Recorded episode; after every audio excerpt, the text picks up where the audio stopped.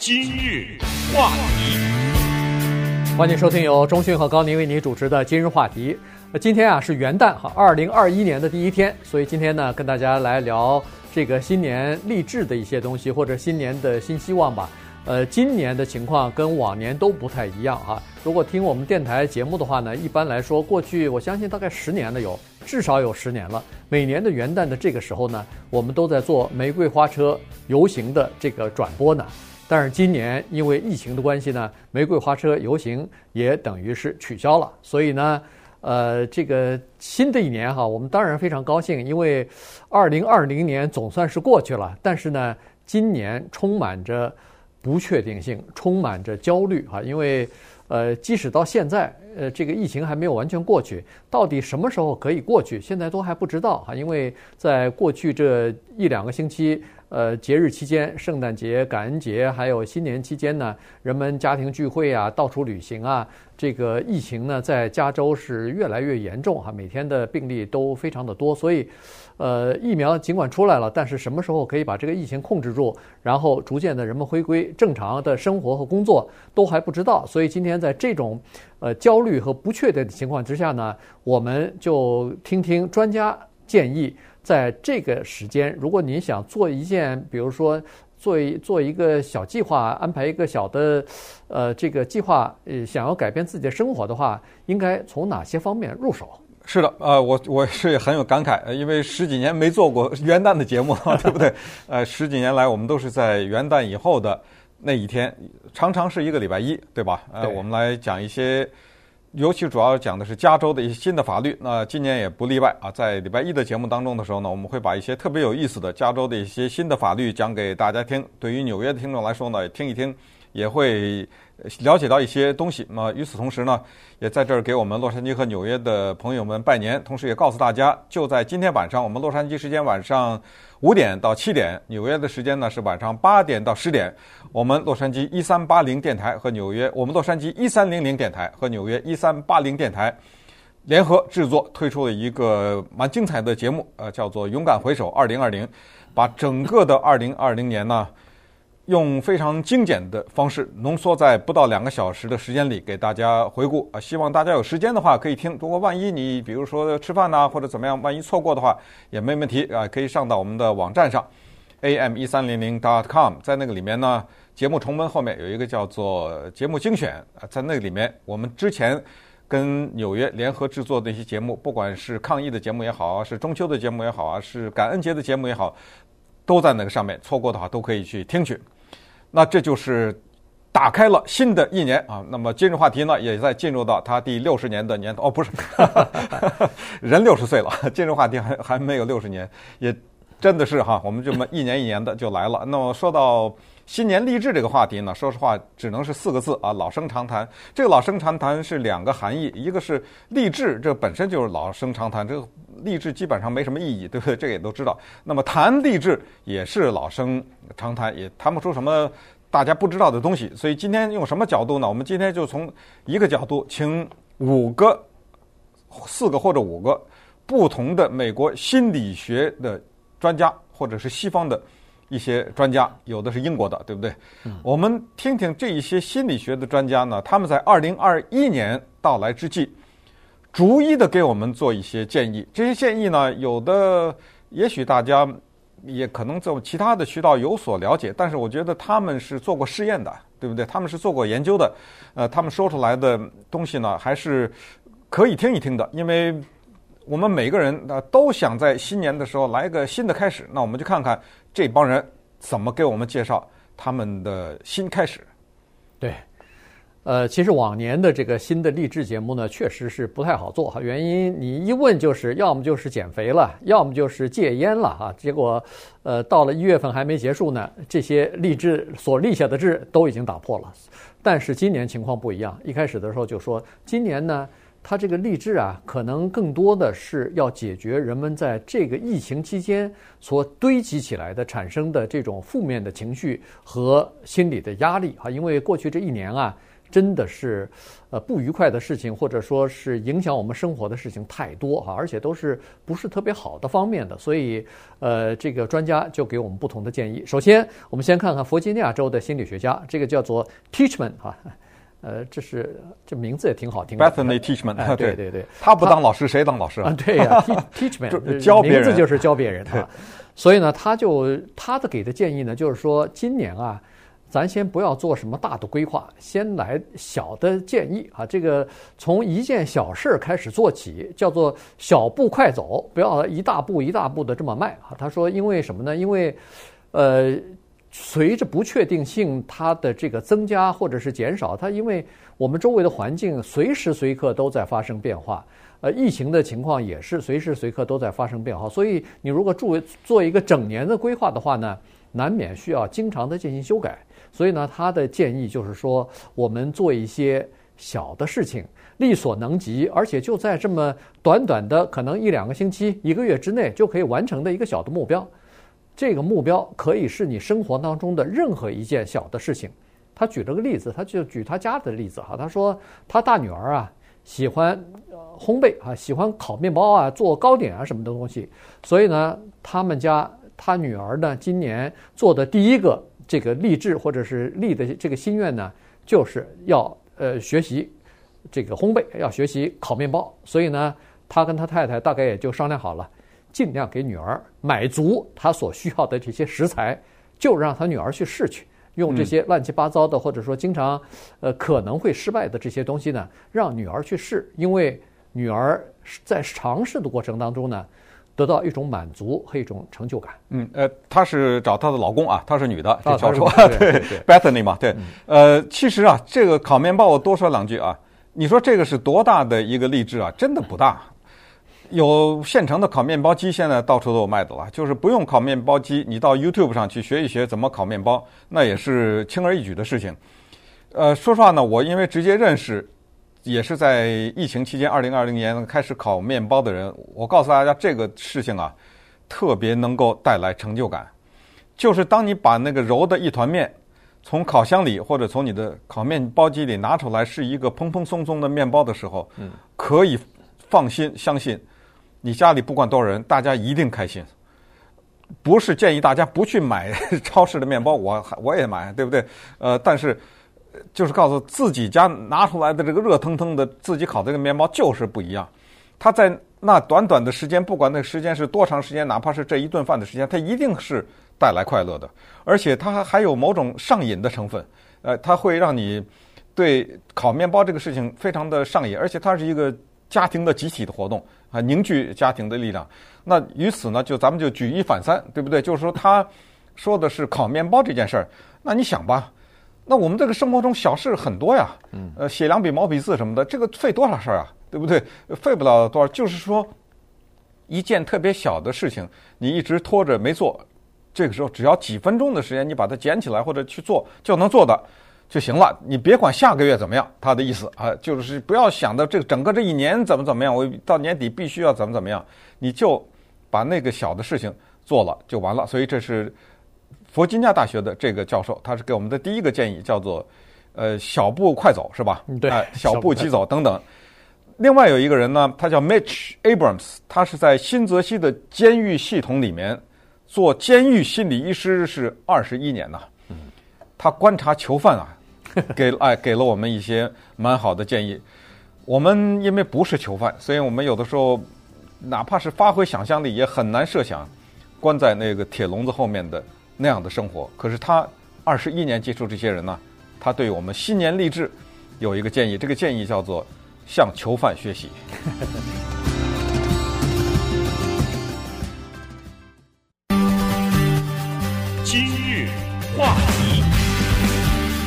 欢迎继续收听由中讯和高宁为你主持的今日话题。这段时间跟大家讲的呢是二零二一年的新年励志啊，这个呃有一些专家的建议跟大家稍微的聊一下。呃，刚才说的这个建议呢，就是新泽西州的一个在监狱系统里边做心理辅导的这么一个医医生啊，呃，Mitch Abrams，他呢建议是这样子，因为今年这个疫情的关系啊，呃，大家都被困在家里边了。有一些人是在家里办公，有一些人是居家令，啊，没法出去。呃，甚至节日期间，尤其像我们华人就更是这样了。呃，本来在年底的时候，什么中旬啊，我都恨不得都应该休休假，甚至回国去探亲的。但是今年这假期全全取消了，没法去了。嗯、这个因为疫情的关系，你回国，呃。隔离个十五天，然后就该回来了，那 就跟跟家人也见不到面什么的，所以，呃，我们就有这种负面的情绪产生出来。你闷在家里头，毕竟不是个事儿啊。所以呢，为什么要让囚犯学习呢？就是就是这个道理。我们平常不习惯被困在家里头，我们希望在自己想走想到哪儿的时候就到哪儿，这不是自由人的一个呃最最。基本的这么一个需求嘛，大家都愿意出去走走去哈，不管是旅行也好，和家人朋友聊天、会面、吃饭，这都是一种群居的这种活动。人类是需要朋友、需要交流的。那么现在我们被困在家里头，所以呢，这个 Abraham 医呃 Abraham 医生呢就告诉我们说，说我们呀必须要向囚犯学习，学什么呢？因为他们是被困在这个囚笼里边的，尽管我们现在被困在家里和做囚犯还是有天壤之别的啊，还是不是同日而语？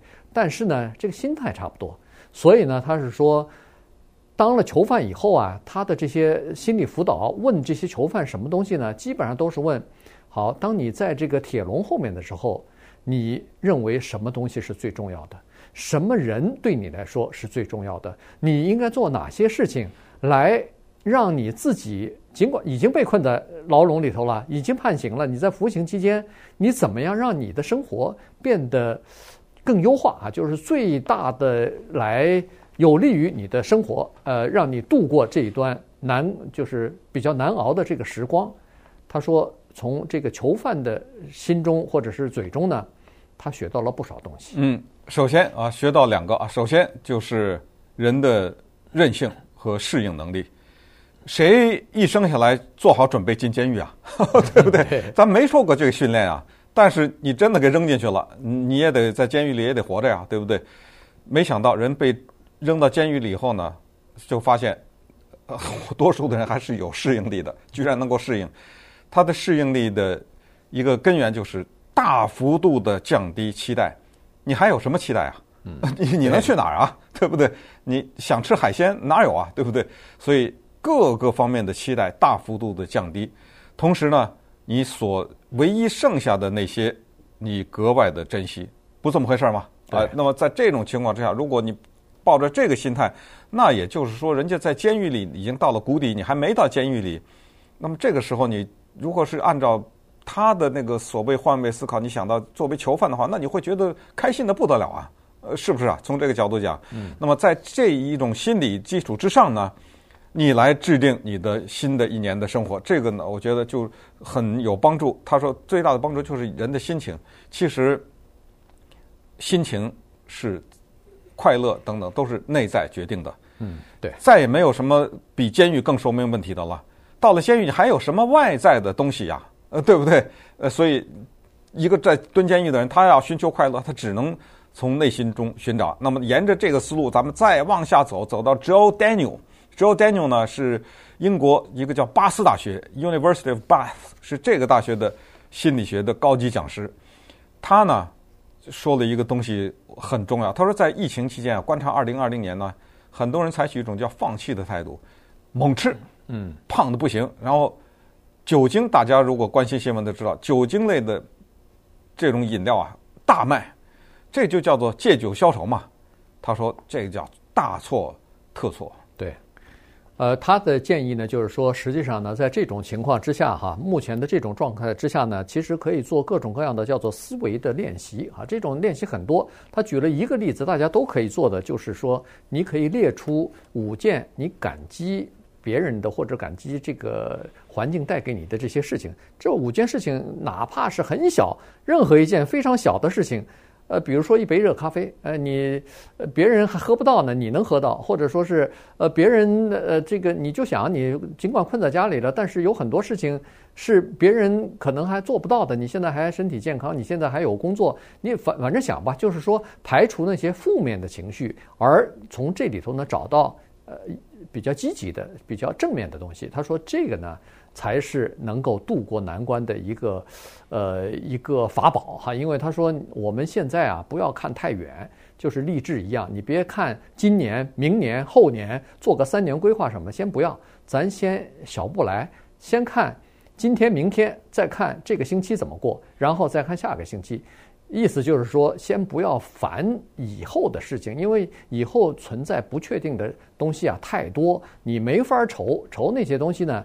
你连今天都过得不不顺不顺心了。嗯，呃，同时呢，他提出就是刚才说的吃东西和喝酒啊，这个我们其实中国古人早就知道，借酒消愁根本不是个事儿啊，借酒消愁根本这不是愁更愁嘛？对，这根本不是一回事。可是呢，它是一种负面能量的累积。这个人啊，他是讲的这个很重要，就是说，人当你开始放弃你自己的生活的五分钟的时候，这五分钟就会变成十分钟。你通过。吃了一大堆这个好吃的东西，或者是甜食之类的，得到了这五分钟的满足，你接下来就会寻求下一个五分钟，因为过去了这五分钟，对不对？